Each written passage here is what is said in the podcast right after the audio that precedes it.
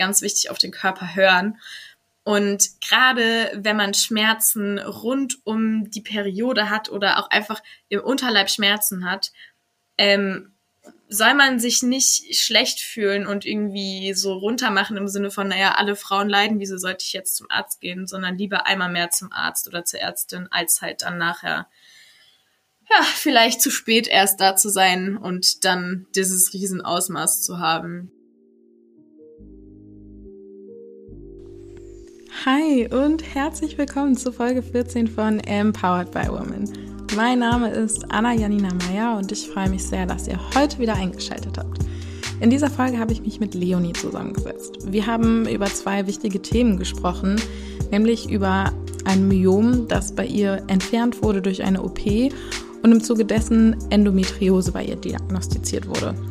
Wie sie mit diesen beiden Themen umgegangen ist, was genau dahinter steckt und wie es ihr heute geht das erfahrt ihr in dieser Folge. Viel Spaß beim Zuhören.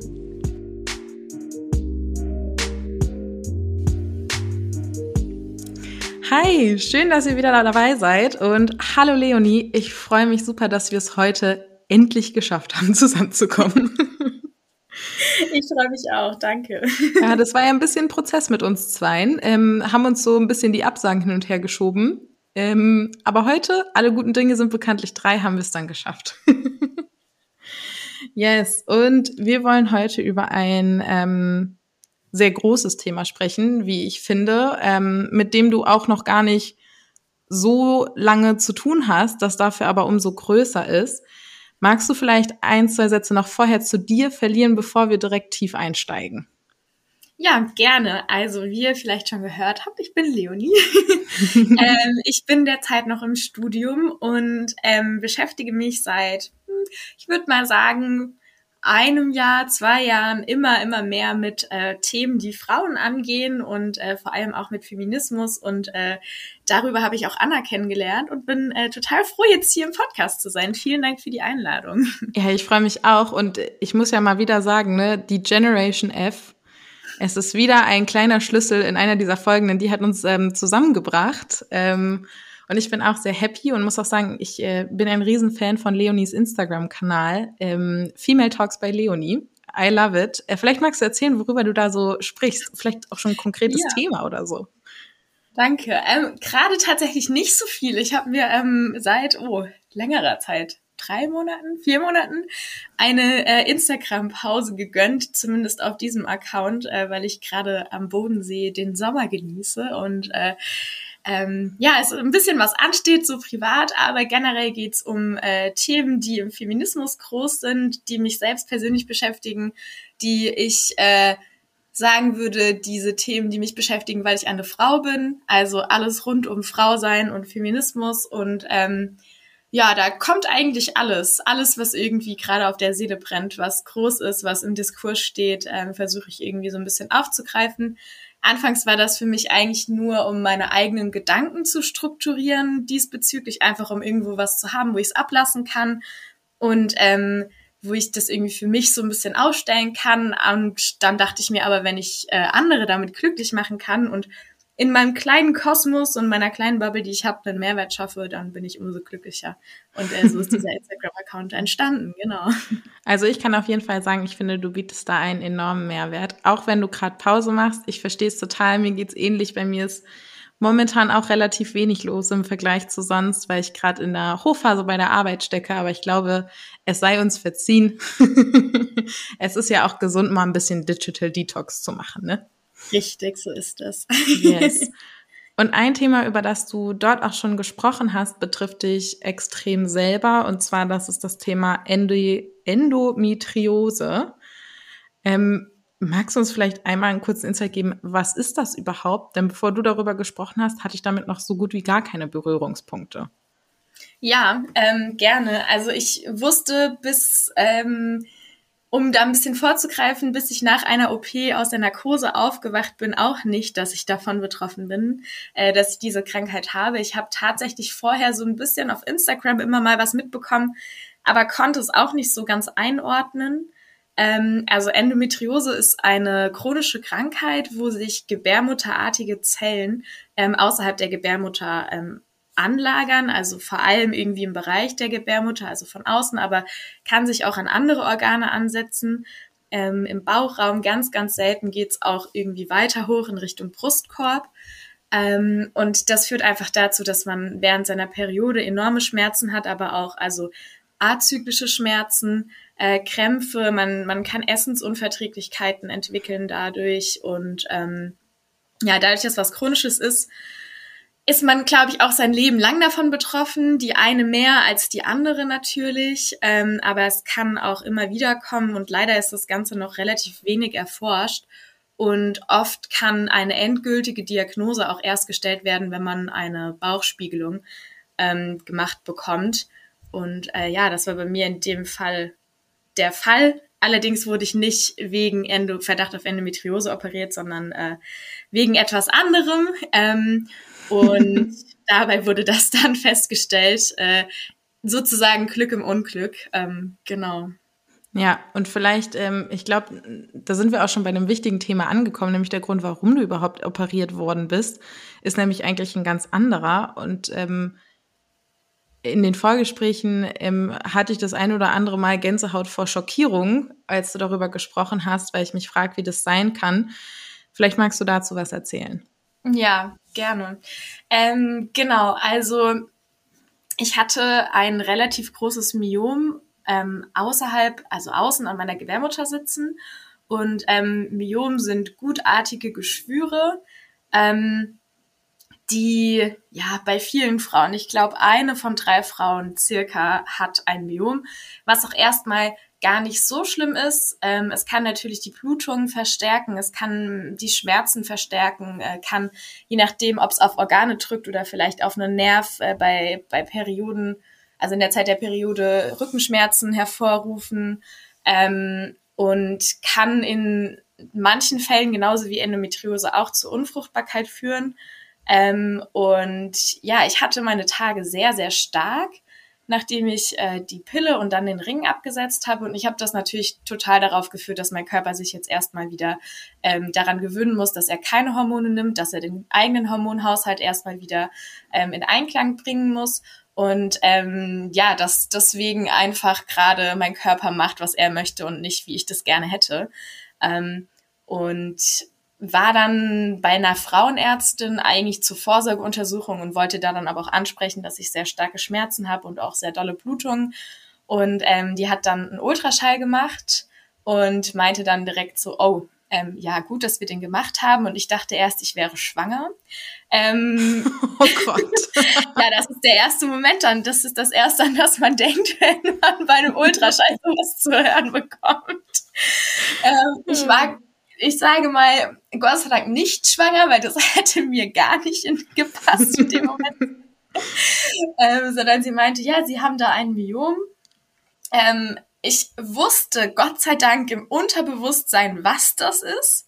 Irgendwie war mir das vorher nie so ganz bewusst, dass es sowas gibt, aber irgendwie hatte ich es schon mal gehört und konnte es zumindest einordnen, so dass ich nicht komplett äh, ja in, in Wasser aufgelöst da saß und äh, sie meinte, das ist sehr, sehr groß und ähm, meistens fängt ein Myom erst an ab dem 20. 25. Lebensjahr oder ab dem, ja doch, ab dem 20., 23., irgendwas zwischen 20 und 25 an zu wachsen. Und ähm, ja, dadurch, dass mein schon sehr groß war, geht sie davon aus, dass es halt relativ früh entweder angefangen hat zu wachsen oder dass ähm, das Ganze durch die Hormone, die ich genommen habe, verstärkt wurde. Das bedeutet jetzt nicht unbedingt, dass äh, es schlecht ist, die Pille zu nehmen oder den Ring zu nehmen, sondern einfach, dass es bei manchen Frauen halt einfach verstärkt werden kann durch Hormone. Ähm, aber das ist halt auch individuell von Frau zu Frau. Ähm, bei mir geht man davon aus. Ähm, genau, und sie hat halt gesagt, sie würde mir raten, das rauszumachen, weil man könnte es hormonell behandeln aber ähm, es wird eigentlich dann nur kleiner und müsste dann rausgemacht werden und es wird halt ohne Hormone nicht kleiner, sondern wächst halt eher und äh, sie ging davon aus, dass man um eine OP sowieso nicht drum kommt.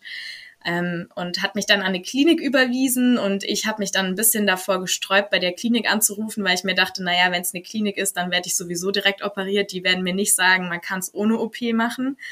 Äh, und habe mir dann selbst noch eine Zweitmeinung von einem anderen Arzt geholt und der hat halt genau das Gleiche zu mir gesagt.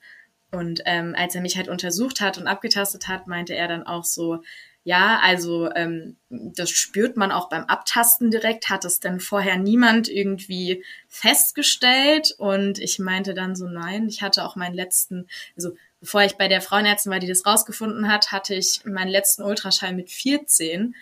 Ähm, und da wurde mir dann auf einmal erst so richtig klar, was eigentlich in den letzten Jahren passiert ist. Denn meine Frauenärztin, die ich vorher hatte, bei der ich halt war, bevor ich ins Studium gegangen bin und weggezogen bin, hat mir einfach, also hat das entweder beim Abtasten nicht gemerkt und hat mir auch nie das Angebot gemacht, einen Ultraschall zu machen, obwohl das nicht mal äh, von der Kasse übernommen wird, sondern ich hätte das sogar selbst zahlen müssen, habe ich jetzt in dem Falle auch. Und wäre ja für sie, sag ich mal, jetzt aus dem wirtschaftlichen Gesichtspunkt sogar ein Vorteil gewesen, aber das kam nie zur Sprache. Und da war ich so schockiert und auch wirklich nachdem ich diesen Schock überwunden habe, was jetzt gerade eigentlich los ist und dann aber auch irgendwie glücklich war, dass man vielleicht die Ursache für meine Schmerzen und äh, für meine starken Blutungen so gefunden hat, äh, irgendwie ja richtig wütend, dass ich da mehr oder weniger so alleine gelassen wurde und man hätte es vielleicht auch verhindern können, hätte man es halt vorher bemerkt. Das finde ich auch absolut krass. Vor allem, ähm, ich glaube, du hattest gesagt, dass das Myom 10 Zentimeter groß war. Habe ich das richtig in Erinnerung? Ja, also irgendwas zwischen acht und zehn Zentimeter, genau. Sie haben es nicht ja. genau ausgemessen, aber ähm, ja, es war auf jeden Fall sehr groß. Ich meine, wenn man sich das vorstellt, irgendwie so ein Geodreieck nimmt, das ist schon gruselig, dass das nicht entdeckt wurde. Und an der Stelle ähm, wollen wir gerne ein bisschen Aufklärungsarbeit machen. Euch steht nämlich Vorsorge zu. Und wenn euer Arzt oder eure Ärztin euch das nicht aktiv anbietet, dann fragt danach. Also sowas wie ein Ultraschall, das kann bei jeder Ar bei jedem Arzt, bei jeder Ärztin gemacht werden. Das ist ein Kostenpunkt von um und bei 50 Euro. Ich mache das alle halbe Jahr und das ist auf jeden Fall wert, damit genau das, was jetzt bei Leonie passiert ist, nämlich nicht passiert.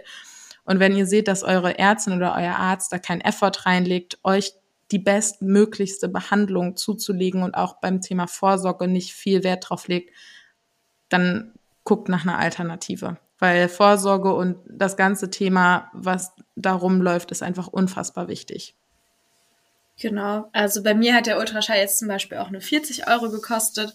Und ähm, wenn man aber zum Beispiel ähm, eine Diagnose hat oder einen, einen Verdacht auf irgendwas und äh, sich eine Zweitmeinung anholt, dann kostet das auch nichts mehr. Und sobald naja, das sollte nicht das Ziel sein, aber sobald zum Beispiel eine OP stattgefunden hat, wie bei mir zum Beispiel, wird es ab sofort auch komplett von der Kasse übernommen. Und das zeigt allein einfach äh, ja die Notwendigkeit und Dringlichkeit des Ganzen. Ja, wie hast du dich denn in dem Moment gefühlt, als die Ärztin das gesagt hat? Also ich kann mir vorstellen, du bist sicherlich aus allen Wolken gefallen, oder nicht?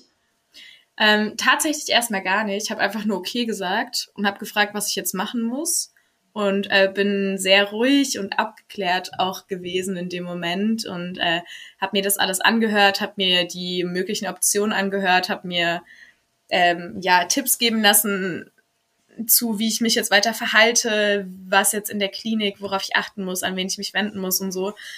Äh, und äh, bin dann, als ich aus der Arztpraxis rausgelaufen bin, ähm, habe ich dann doch die ein oder andere Träne verdrückt und habe natürlich dann erstmal angefangen zu googeln, was das Ganze jetzt ganz genau auf sich hat. Also darüber hinaus, was die Ärztin mir dann schon äh, gesagt hatte.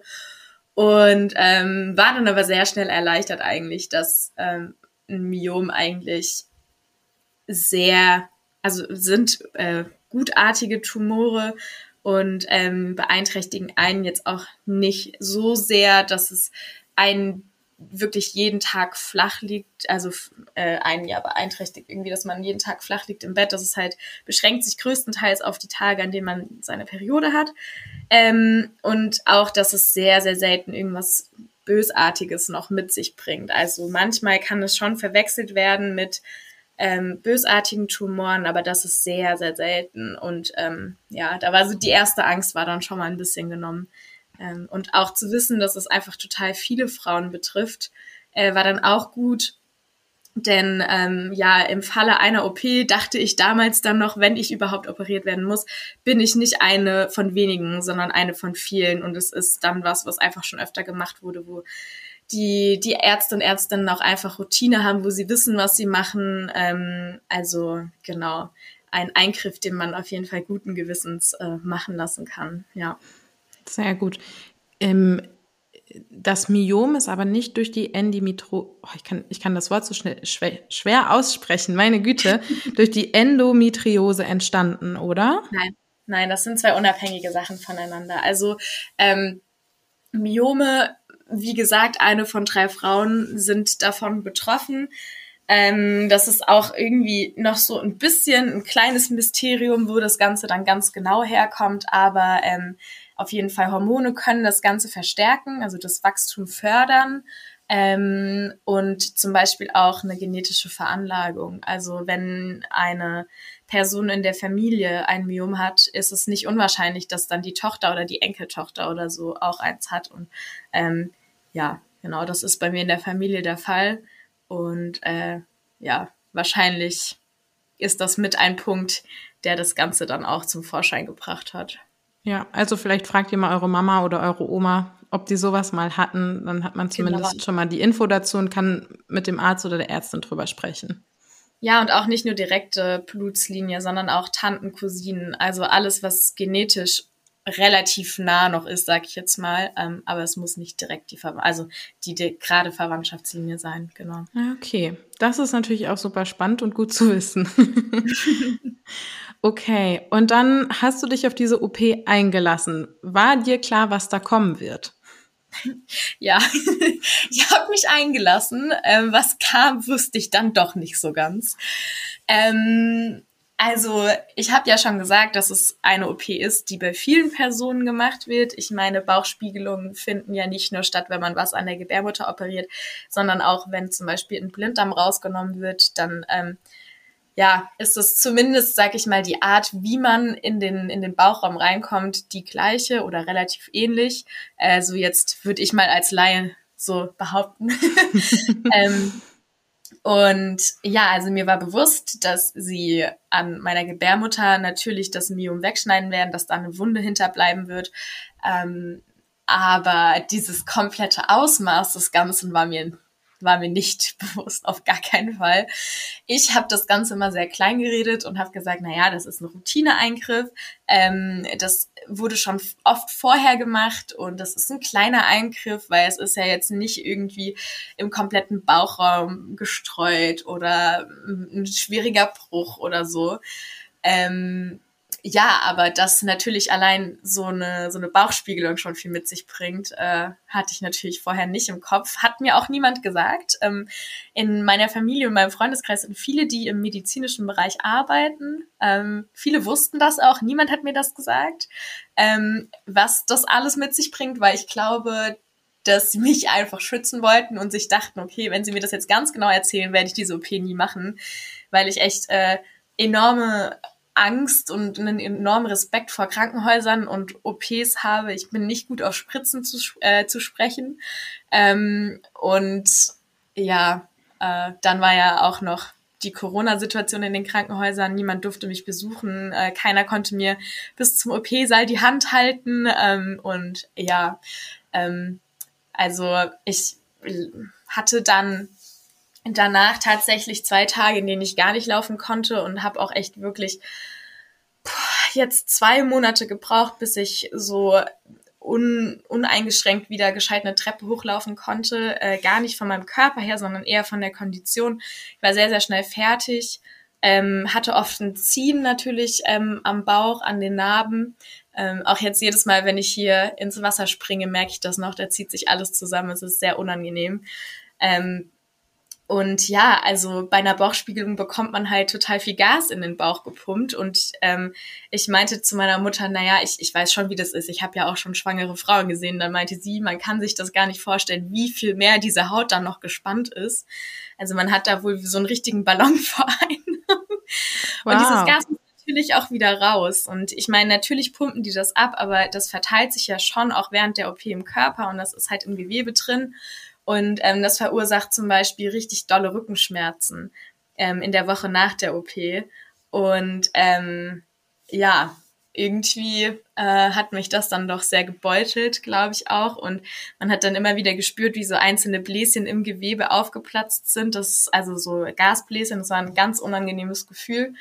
Und ähm, ja, ich glaube, am schlimmsten war einfach dieses das Psychische an dem Ganzen, einfach zu wissen, okay, ich bin jetzt eigentlich nicht so super krank, dass ich ans Bett gefesselt sein müsste. Ich hatte zwar eine OP, ähm, aber das war jetzt auch nicht, dass mein kompletter Bauch aufgeschnitten wurde, aber ich kann gerade nichts machen. Also man hat sich so richtig, ich finde, ich, find, ich habe mich so ein bisschen ohnmächtig gefühlt in dem Moment und zu akzeptieren, dass ich jetzt einfach mal nicht kann und ähm, nichts für die Uni machen kann, nicht keinen Sport machen kann oder so, das war schwer. Also ich habe tatsächlich nach der OP drei Wochen gehabt, wo ich mich nicht wirklich konzentrieren konnte ähm, und sehr viel schlafen musste und alles. Aber so langsam, äh, ja, glaube ich, bin ich auf einem guten Weg der Besserung.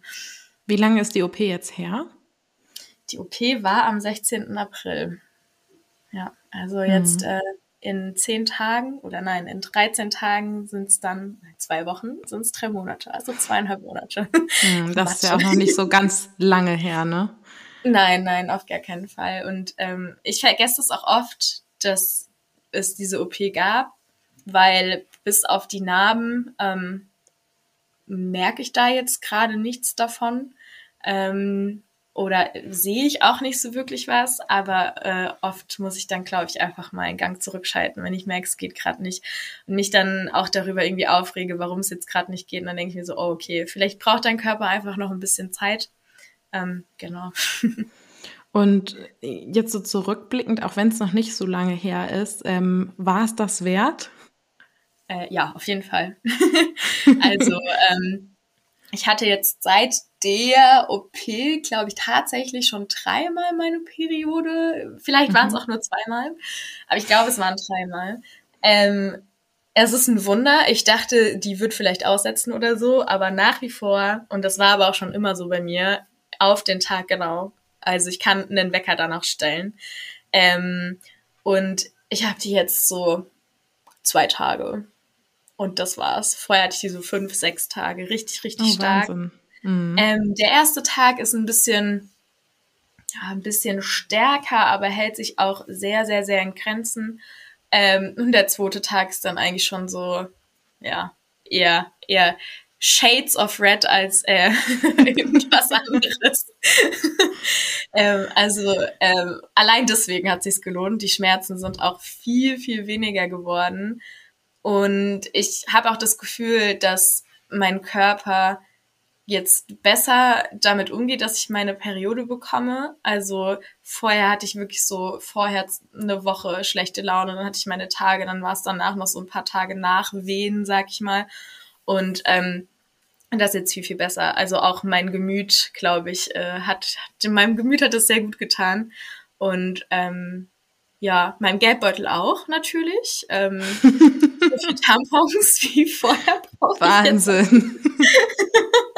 Man merkt das tatsächlich. Ich habe mm. äh, und ich bin halt aufgrund der OP auf Periodenunterwäsche umgestiegen, ähm, weil ich halt nichts verwenden durfte, was man einführen musste. Also auch ein, ein Cup oder so kam nicht in Frage, weil bei der OP halt der ähm, die Vagina oder naja, wie nennt man das?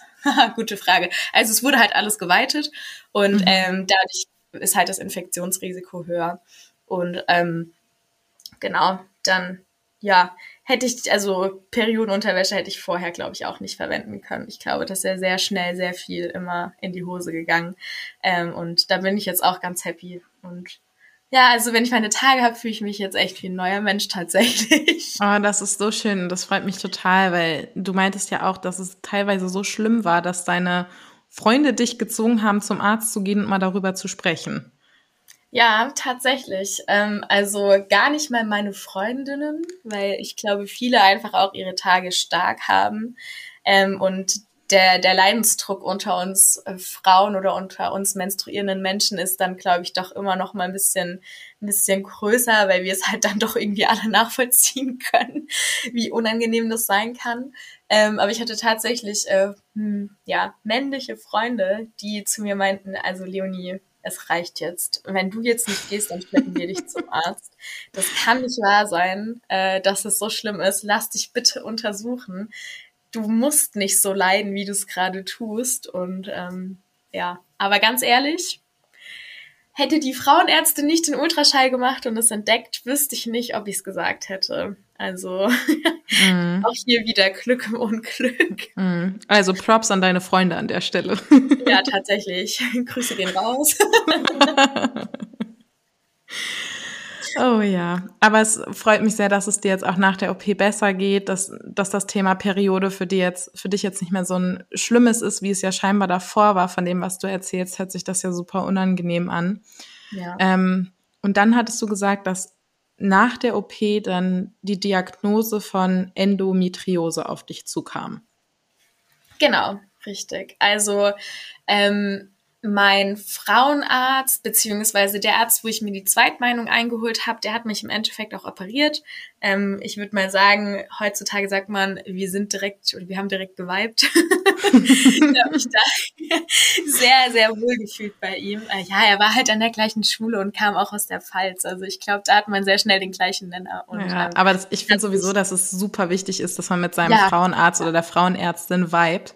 Bei mir war das auch so. Ähm, mein Frauenarzt war super. Jetzt bin ich gerade auf der Suche nach einer neuen oder einem neuen ähm, und habe da schon eine Empfehlung mhm. von einer mhm. Freundin bekommen und werde mir das mal anschauen gehen, ob da der Vibe auch passt. Na, dann drücke ich dir die Daumen, dass es ein guter Vibe ist. das ist nett, danke. Ähm, genau, ja. Gut. ähm, zurück zu meinem Frauenarzt. Was wollte ich sagen? Ah, genau. Ähm, ja, ja, er hat sich auch super viel Zeit genommen. Also ich glaube, ich war bei diesem, bei diesem zweit, Zweitmeinungsgespräch eine Dreiviertelstunde bei ihm und er hat mir alles erklärt und alle Fragen beantwortet. Und ähm, er ist auch auf Endometriose spezialisiert. Also das heißt, da war ich dann direkt am richtigen Ort tatsächlich. Und ähm, ja, der hat mich dann, hat mich dann operiert und ich glaube, meine OP ging auch tatsächlich drei oder dreieinhalb Stunden, also echt lange. Und ähm, der kam dann zu mir in den Aufwachraum und meinte, ja, es ist alles gut gelaufen, wir konnten alles rausmachen und wir haben bei ihnen noch Endometriose festgestellt, die haben wir auch direkt rausgemacht. Und äh, da habe ich natürlich dann auch, gut, ich war auch auf Schmerzmitteln und habe mich gerade noch von der Narkose erholt, war ich dann auch so, ah ja, okay, alles klar, danke. Wie groß war das Myom denn? ähm, war wieder komplett die falsche Reaktion. Und dann war halt mein Arzt, der hatte halt nur Liegebetten in einem Krankenhaus. Ähm, das heißt, der kam nicht daher und dann haben mich halt die Stationsärzte und Ärztin äh, die nächsten Tage immer untersucht und halt meine Fragen beantwortet. Und so langsam ist mir das klar geworden, äh, was das überhaupt ist. Und dann war ich doch, habe ich mich ein bisschen ja, alleine gefühlt, ähm, was ich dem Arzt natürlich gar nicht vorwerfen kann. Der hat mich auch sonntags nochmal angerufen und gefragt, ob alles bestens bei mir ist. Also der war wirklich sehr, sehr daran interessiert, dass es mir als Person auch gut geht. Süß. Ähm, ja, aber ja, ich glaube, es war auch vielleicht gar nicht schlecht, dass ich die Zeit im Krankenhaus hatte, weil ich mich dann sehr, sehr ja, tiefgehend damit auseinandersetzen konnte. Ja. Und, und was bedeutet das jetzt im Umkehrschluss für dich? Also es ist ja im ersten Moment nur eine Diagnose gewesen. Konnten auch irgendwie Symptome, zum Beispiel während deiner Periode, darauf zurückgeführt werden? Oder was bedeutet das jetzt für die Zukunft? Also aus einer Diagnose an sich wird ja eigentlich viel, viel mehr danach noch. Und was ist da mit dir so passiert und welche Gedanken hattest du dazu? Mhm. Ja, mein erster Gedanke war natürlich, okay, Sie haben es jetzt geschafft, alle ähm, sichtbaren Herde zu entfernen. Ähm, aber das kann natürlich immer wieder kommen. Und ich glaube schon, dass man einiges, was ich hatte, darauf zurückführen konnte. Ähm, natürlich im Zusammenhang auch mit dem Myom, also gerade die starken Schmerzen, diese schlimmen Blutungen, das sind äh, beides Symptome von Endometriose als auch Myom. Und ähm, ja, also Essensunverträglichkeiten können dadurch zum Beispiel auch entwickelt werden. Das kann sich sehr stark auf den Darm schlagen. Das habe ich tatsächlich immer gehabt. Ich dachte zum Beispiel, ich bin laktoseintolerant. Ähm, ich glaube schon, dass mein Körper gegenüber fettigen tierischen Produkten eher eine Abneigung hat, als äh, dass er Hurra schreit, wenn ich die esse. ähm, hab dann natürlich auch, also unwissentlich, aber das war in dem Fall wirklich das Beste letzten Sommer auf größten Teils, also nicht durchgehend, aber viel vegan umgestellt. Ähm, und danach ging es auch besser. Und jetzt kann es natürlich auch daran liegen, dass ich Milchprodukte wieder besser vertrage, aber ich glaube, das hängt alles miteinander zusammen. Ähm, also ich glaube schon, dass das auf jeden Fall ein Grund sein konnte und ich hatte schon oft Schmerzen, die ich mir nicht erklären konnte, also auch außerhalb von meiner Periode. Und das lässt sich eindeutig halt auch ähm, darauf zurückführen, ja, genau. Und ähm, was halt der, der nächste Punkt ist, der, glaube ich, ziemlich tief sitzt, äh, ist das Thema Fruchtbarkeit, ähm, weil es halt zu Unfruchtbarkeit führen kann und dadurch, dass es halt immer wieder kommen kann, kann man das halt gar nicht abschätzen. Ich meine, gut ist, dass ich es jetzt weiß, äh, dass man da einfach immer dranbleiben kann und gucken kann, haben sich neue Herde entwickelt und hoffentlich ist die Forschung da auch irgendwann in dem Bereich einfach weiter vorangeschritten, so dass man vielleicht nicht immer wieder eine Bauchspiegelung machen muss. Ähm, aber ja, also egal, ob ich jetzt Kinder möchte oder nicht, ähm, habe ich eigentlich die OP, also dieses Myom entfernen lassen, eben damit meine Fruchtbarkeit äh, vorhanden ist. Und weil ich halt einfach gesagt habe, okay, sobald es für mich in Frage kommen könnte, möchte ich das selbst entscheiden, ob ich dann Kind will oder nicht und nicht irgendwie, dass mein Körper das für mich entscheidet. Ähm, und dann habe ich die OP gemacht, damit das aus dem Weg geräumt ist und dann kommt direkt der nächste Hammer, der vielleicht irgendwann wieder auftauchen kann und dann sagt so, nö, doch nicht, sorry. Oh, ähm, ja, das ist ein bisschen blöd. Also nicht nur ein bisschen, sondern ziemlich blöd. Ähm, das hat mich am Anfang sehr beschäftigt, wo ich halt auch noch mit, mit dem, ja, mit dem Verheilen und der Genesung zu tun hatte. Jetzt, wo ich so von der OP direkt nichts mehr merke, kommt der Gedanke immer weniger. Aber ich glaube, das sind immer so Phasen, wo man dann wieder Zeit hat, sehr viel nachzudenken, wo das immer wieder kommt.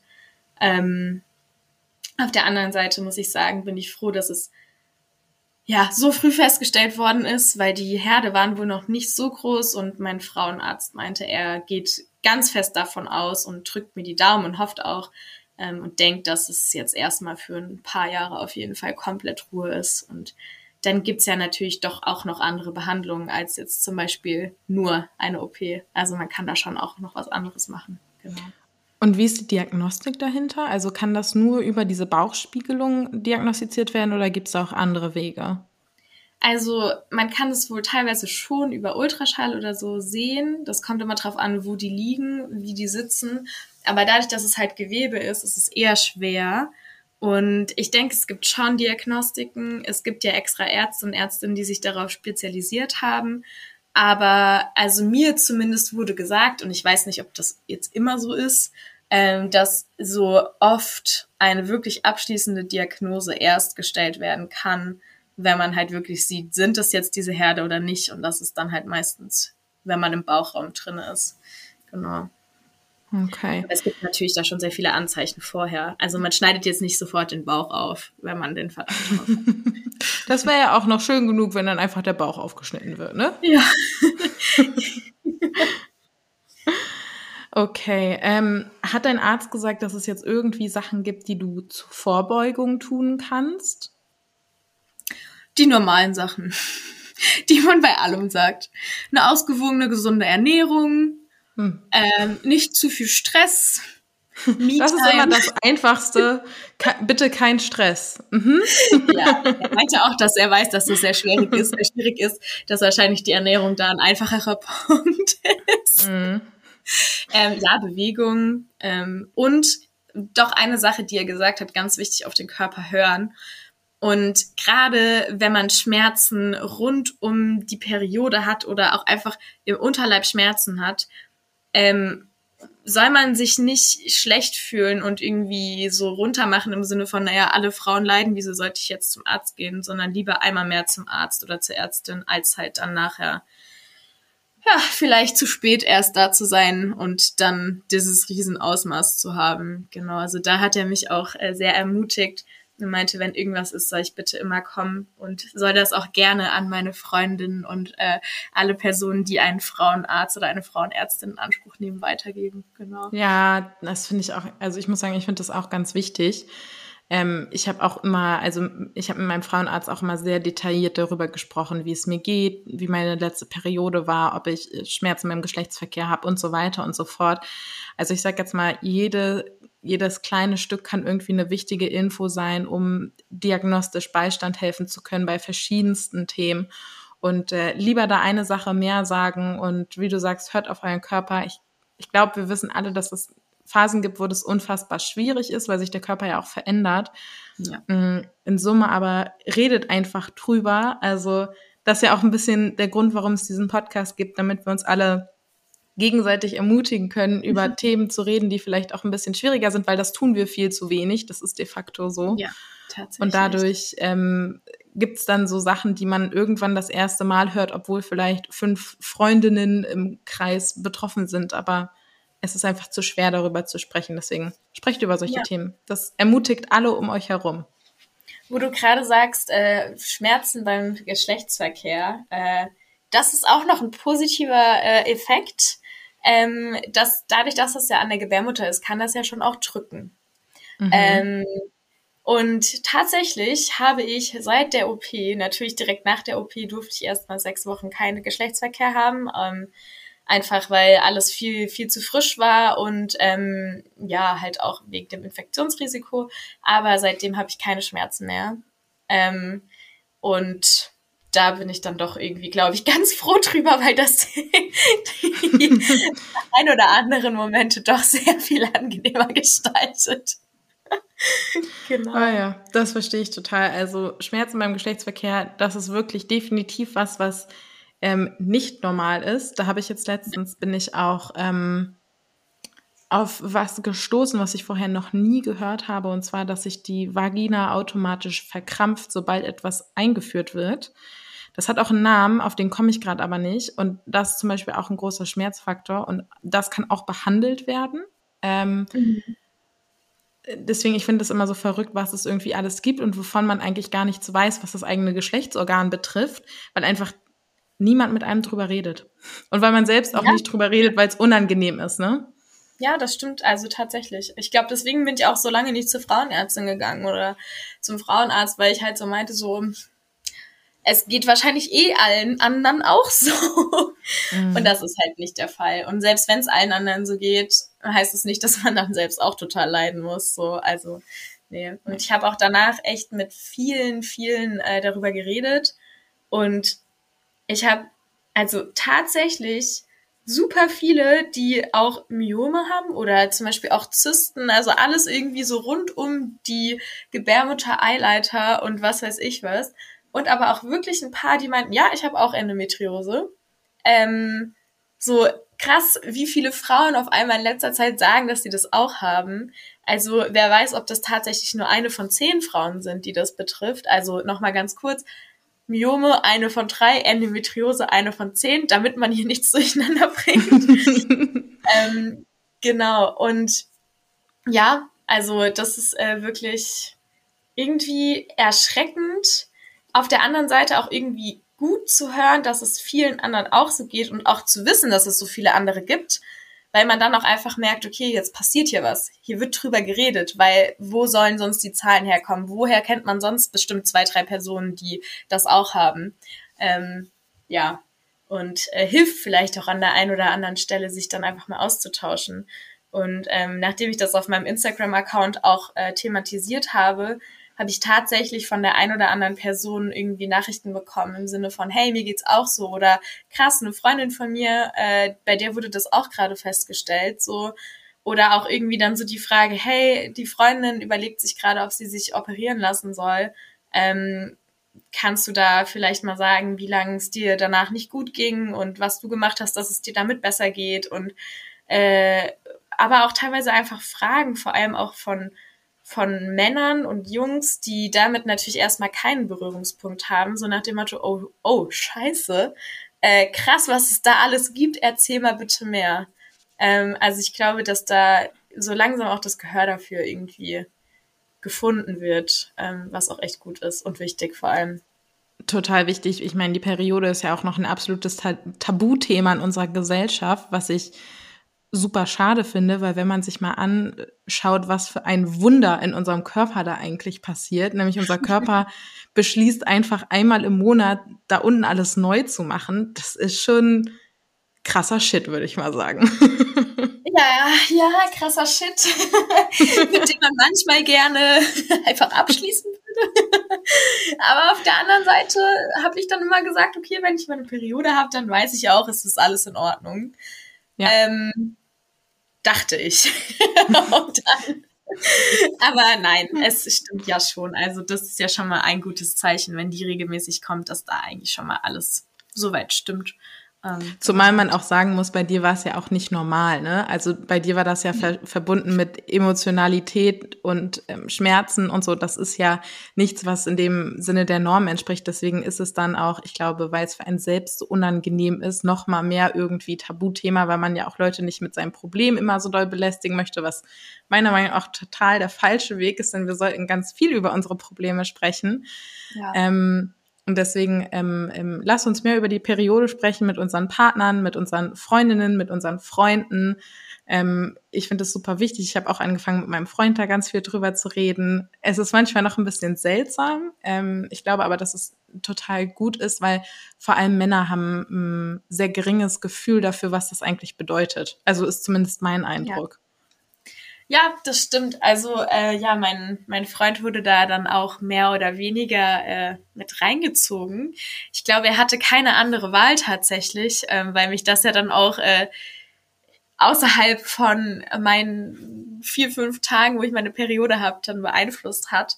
Ähm, und ja, ich war, also ich war sehr, sehr dankbar, dass er da so so offen und so hilfsbereit und so, so auch teilweise, ich würde es nicht sagen wissbegierig, aber er wollte halt ganz genau wissen. Also er meinte halt auch, als es um die OP ging, ja, lass uns da doch zusammen drüber reden, was das jetzt für Auswirkungen hat, was es für dich bedeutet, was es für uns bedeutet. Und das fand ich echt gut. Also da habe ich mich nie unwohl gefühlt. Ähm, tatsächlich habe ich, obwohl es mich so krass belastet hat, doch eigentlich immer über meine Periode geredet. Also äh, war da immer relativ offen. Ähm, ja, aber also ich, ich kenne das auch einfach von aus, also von zu Hause einfach so, dass das ein sehr offenes Thema ist. Ich glaube, da wurde ich in, also für mich persönlich in eine gute Richtung erzogen, ähm, beziehungsweise auch einfach, ja, äh, da, ich bin da immer auf ein offenes Ohr gestoßen zu Hause. Und ähm, ich hatte aber irgendwann das Gefühl, wenn mich Leute gefragt haben, oh, geht's dir nicht so gut oder du siehst ein bisschen fertig aus, was ist denn los? Und immer, immer habe ich gesagt, ich bekomme meine Tage, ich habe meine Tage oder ich hatte gerade meine Tage. so nach dem Motto. Ich glaube, ja, manchmal habe ich mir echt gedacht, meine Freunde und Freundinnen müssen sich denken, ich habe immer meine Tage und kein anderes Thema mehr. Aber da hätte mir ja eigentlich auffallen sollen, dass da irgendwas nicht ganz richtig sein kann, mhm. wenn ich mhm. halt zwei von vier Wochen immer sage, oh, mir geht's schlecht, weil ich meine Tage habe oder meine Tage bekomme. Und das ist halt schon ja, ich hätte vielleicht früher drauf kommen können. Ich hatte ja sehr viele, die gesagt haben, Leonie, jetzt reicht's ähm, und habe ja dann Gott sei Dank auch irgendwann den, äh, ja, den Weg zur Frauenärztin geschafft und ähm, habe es dann, ja, hinter mich gebracht, sagen wir es mal so. Mhm. Gott sei Dank. Ich finde, es gab noch ein ganz wichtiges Thema, das du jetzt schon zweimal angeschnitten hast. Ähm, das ist das Thema Fruchtbarkeit, was ja auch ein sehr, sehr krass ist, das hast du ja auch schon gesagt. Du meintest, dass das jetzt für dich ein bisschen besser wird, wo die OP ein bisschen weiter weggeht und die Schmerzen ein bisschen weniger wiegen. Hast du trotzdem irgendwie einen Weg für dich gefunden, wie du damit umgehst? Also hast du zum Beispiel für dich entschieden, weiß nicht, du willst da mit einer Therapeutin drüber sprechen oder schreibst du deine Gedanken auf oder irgendwas? Ähm, nee, tatsächlich habe ich mir da gar nicht so Gedanken drüber gemacht, weil ähm, ja, gerade, okay, jetzt gerade ist auch Sommer, jetzt kann man viel machen, man kann vielleicht auch wieder mehr mit, mit Freunden und Freundinnen machen. Das heißt, dieses sehr, sehr dolle Gedanken machen darüber ist gerade nicht da. Also ich denke da eigentlich gerade nicht wirklich drüber nach. Mhm. Ähm, kann aber natürlich auch daran liegen, dass für mich gerade einfach nicht in Frage kommt, schwanger zu werden. Und ich möchte einfach jetzt in meiner derzeitigen Lebenssituation keine Kinder haben ähm, vielleicht später irgendwann mal, aber jetzt gerade ist es, ist es kein Ding für mich. Ähm, und irgendwie ist es so voll aus meinem Fokus gerückt.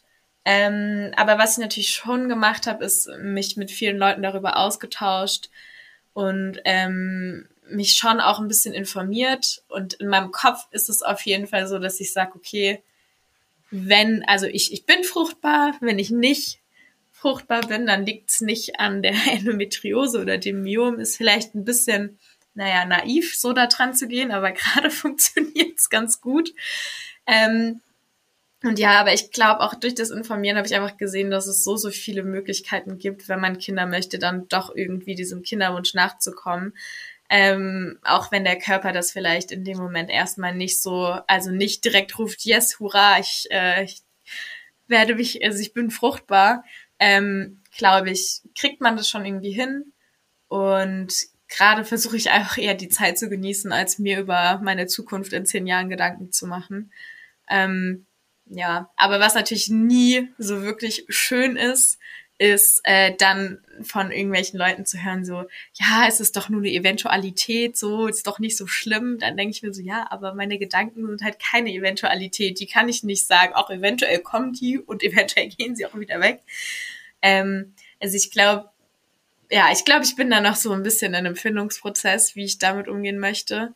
Ähm, ja, das Einzige, was mich stört, wenn ich dann fruchtbar bin und dann vielleicht auch irgendwann Kinder bekomme, äh, ist die Art und Weise, wie ich Kinder bekommen kann. Ähm, und ich glaube, das hält mich gerade sehr davon ab, überhaupt nachzudenken, so ob ich überhaupt irgendwann Kinder bekommen möchte.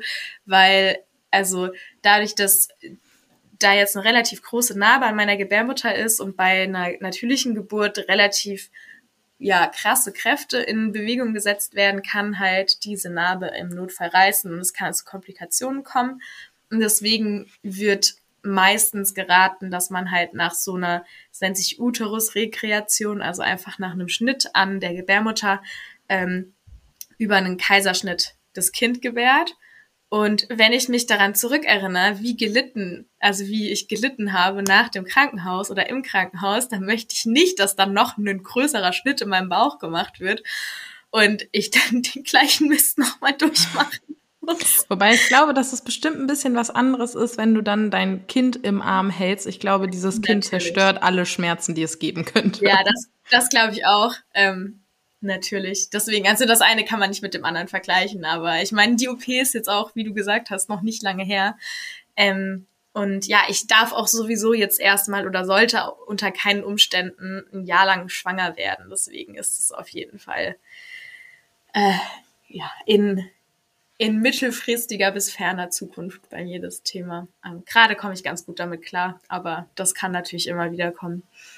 Das ist sehr gut. Und ich bin mir sicher, du findest da auch langfristig einen Weg mit umzugehen. Und wie du ja sagst, es gibt so viele tolle Möglichkeiten. Ich habe ja auch in Folge drei mit der Nele darüber geredet, wie sie schwanger über Umwege geworden ist. Genau. Also es gibt etliche Möglichkeiten. Und am Ende, auch wenn sich das immer hart anhört, bleibt dann im Notfall immer noch die Adoption, wenn man es sich so sehr wünscht.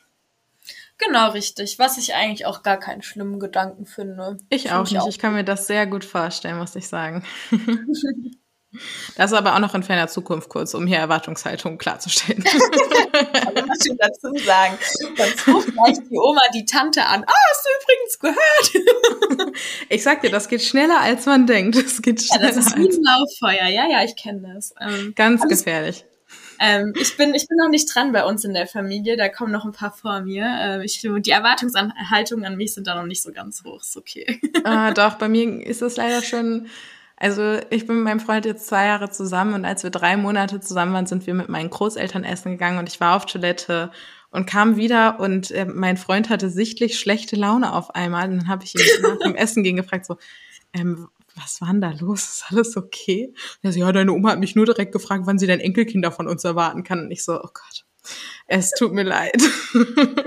Also ich bin mit meinem Freund jetzt im Herbst acht Jahre zusammen und zumindest wissentlich ist das noch nicht passiert. Vielleicht frag's ihn mal. Das wird er mir dann schon sagen, wenn er diese Folge hier gehört hat. Also ich muss auch sagen, ich, ich bin halt das Ältere von, ähm, von zwei Kindern meiner Eltern, aber ich habe bei meinen Eltern sehr deutlich gemacht, dass sie ähm, bitte sehr entspannt sein sollen und mich bitte auch nicht danach fragen sollen, sondern wenn es soweit ist, dann werde ich schon darüber sprechen. Genau, richtig. So die Vereinbarung gibt's bei uns auch. Das ist auch eine absolut richtige Vereinbarung, weil es ja auch wieder ein sehr sensibles Thema ist. Ja, das stimmt. Yes. Ich habe noch eine Frage, ja, ähm, eine inhaltliche Frage. Hast du das Gefühl, dass sich jetzt irgendwie dein, dein Körper nach der OP und mit der Diagnose irgendwie anders anfühlt? Also hast du auf einmal irgendwie ein anderes Körpergefühl oder hat sich was verändert und wenn ja, was? Mhm. Ja, doch, auf jeden Fall. Also ich glaube, das, das Körpergefühl ist auf jeden Fall ein anderes, weil ich mir jetzt viel bewusster, ja, oder es mir viel bewusster mache, wenn irgendwas so ist, wie ich es vorher noch nicht kannte. Ähm, also sei es Schmerzen oder so, ich achte natürlich auch viel, viel stärker darauf, wie mein Körper jetzt reagiert, wie ich reagiere, wie ich mich fühle, wenn ich meine Periode habe. Ähm, und witzigerweise, das hatte mir eine Freundin irgendwann gesagt, meinte sie, naja, wenn da jetzt äh, was rausgeschnitten wurde aus dir, dann ist da jetzt ja auch erstmal Platz. Und die, ich meine, die ganzen Organe darum werden sich ja jetzt neu sortieren. Und sie meinte, wart mal ab, vielleicht hast du irgendwann so ein Gefühl, als ob was fehlen würde. Und das hatte ich tatsächlich am Anfang aus. Hat sich angefühlt wie so ein Loch im Bauch.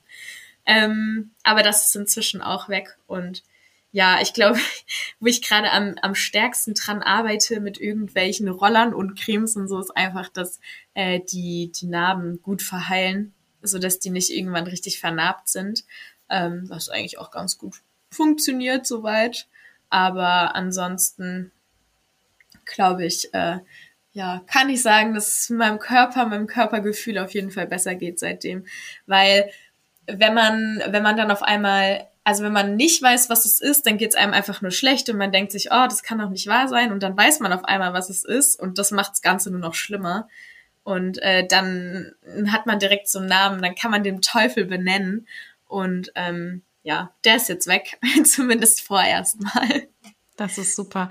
Ich kann dir direkt einen kleinen Tipp noch für deine Narben geben, wenn du magst. Ähm, ja, schau mal, ob du vielleicht eine Kosmetikerin bei dir im, in der Nähe findest, die ähm, Mikrodermabrasion macht.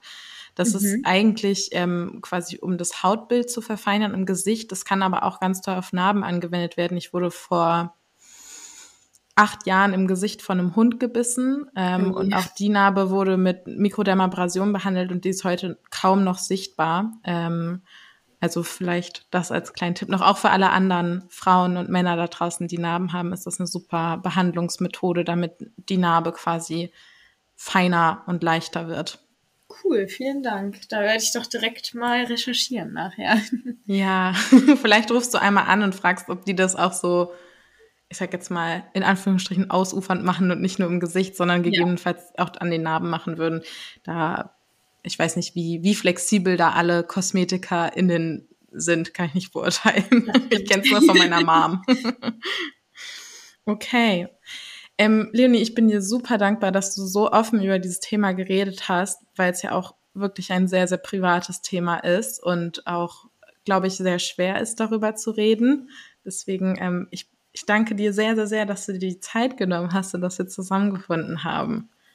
Ja, vielen Dank auch, dass ich äh, die Möglichkeit hatte, das zu erzählen. Ähm, ich habe mir auch sehr lange überlegt, soll ich überhaupt darüber reden? Soll ich das überhaupt auch auf meinem Instagram-Account irgendwie thematisieren? Ähm, aber bin dann zu dem Schluss gekommen, es bringt eigentlich nichts, das Ganze jetzt äh, tot zu schweigen. Ich kann nichts daran ändern, dass ich das hab und vielleicht finde ich so Personen, denen es auch so geht oder kann vielleicht der ein oder anderen auch Mut machen und äh, ja, auch einfach einen Teil Aufklärungsarbeit leisten, was ich auch einfach super wichtig finde. Und deswegen mache ich das Ganze ja eigentlich auch. Das ist äh, das ist ja auch mit ein bisschen mein Grund. Deswegen ähm, sind wir da, glaube ich, auf einer gleichen Wellenlänge. Gibt es noch irgendwas, was du ähm, zum Ende hin den Hörern und Hörerinnen mitgeben möchtest?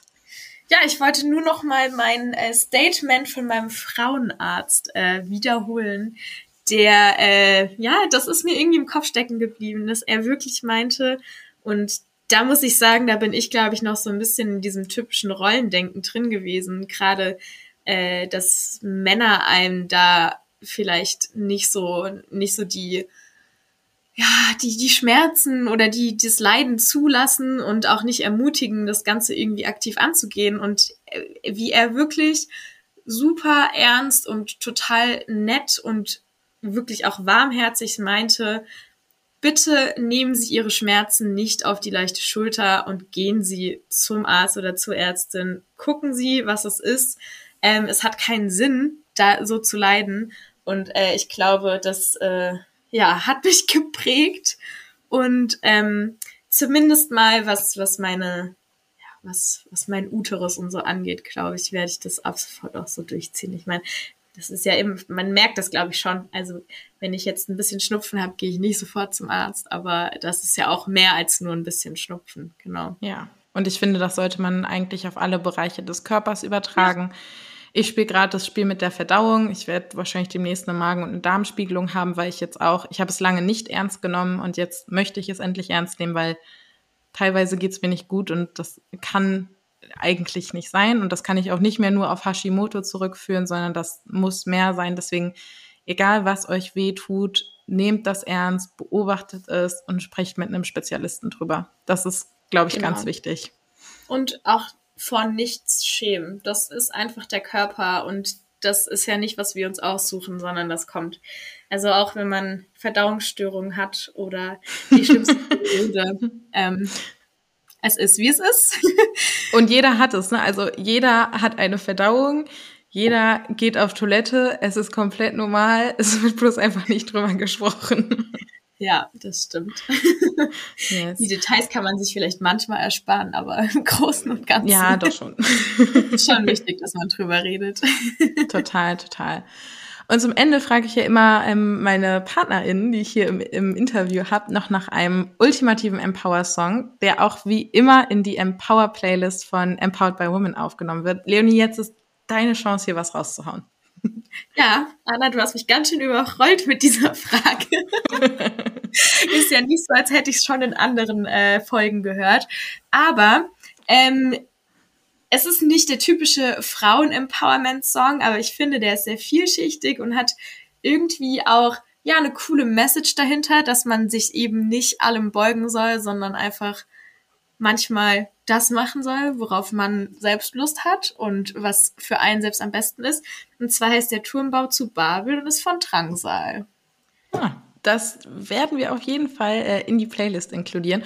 Und an der Stelle möchte ich nämlich auch noch einen Tipp loswerden. Ich habe nämlich letztens auch einen ganz tollen neuen Song entdeckt, der mich äh, sehr umgehauen hat. Ich habe ihm direkt an meinen Freund geschickt. In der Minute, wo ich ihn gehört habe, war ich auf der Autobahn, bin auf die nächste Raststätte gefahren und musste ihm diesen Song schicken. Deswegen an dieser Stelle, der Song heißt Woran glaubst du? Der ist von Clan und ähm, da wird einfach das Thema aufgegriffen, ähm, woran man halt glaubt und letztendlich glaub auf jeden Fall an dich, egal an was du sonst glaubst. Und da werden schöne Vergleiche wie zum Beispiel mit dem Fußballgott gezogen und ich finde das ganz schön, weil das auch sehr vielschichtig ist. Also egal an wen du glaubst, glaubst Hauptsache an dich selber. Das ist das Allerwichtigste. Cool. yes. Okay, willst du noch irgendeinen Abschlusssatz sagen? Weil sonst sind nee. wir hier jetzt am Ende. Ich glaube, ich habe alles gesagt. äh, ja. Also ich kann ähm. nur sagen, äh, folgt Leonie bei Instagram, Female Talks bei Leonie. Ah, und jetzt habe ich beinahe eine Frage vergessen, ne? Können die Leute mit dir sprechen? Können die auf dich Das wollte ich nämlich gerade noch sagen. Ihr dürft Aha. mir gerne auf Instagram schreiben, wenn ihr Fragen habt. Und das muss nicht zu Endometriose oder was auch immer sein, äh, wenn ihr euch zum Thema Feminismus, Frauen, was auch immer austauschen wollt, dann dürft ihr mir immer gerne schreiben. Und das gleiche gilt auch für mich. Also ihr dürft uns beiden gerne jederzeit schreiben, egal bei welchem Thema ihr irgendwie Redebedarf habt. Ähm, wir freuen uns sehr über Nachrichten. Und an der Stelle auch noch einmal der Aufruf, jeder, der ein Thema hat, über das mehr gesprochen werden muss, Schrägstrich sollte, beziehungsweise jede Person, die gerne mal bei mir dabei sein möchte und sich mit mir zu einem Thema austauschen möchte, kann sich gern bei mir melden. Entweder über E-Mail, hm, die E-Mail-Adresse ist empowered-by-woman at outlook.de. Ich freue mich aber auch, wenn ihr mir bei Instagram schreibt oder bei Facebook oder mich einfach ansprecht, wenn ihr jemanden kennt. Es gibt ja etliche Wege. und äh, damit verabschieden wir uns von euch und danken euch sehr, dass ihr heute dabei seid, euch das angehört habt. Ich freue mich über Bewertungen bei iTunes und Follower bei Spotify und ich wünsche euch einen ganz, ganz, ganz schönen Tag.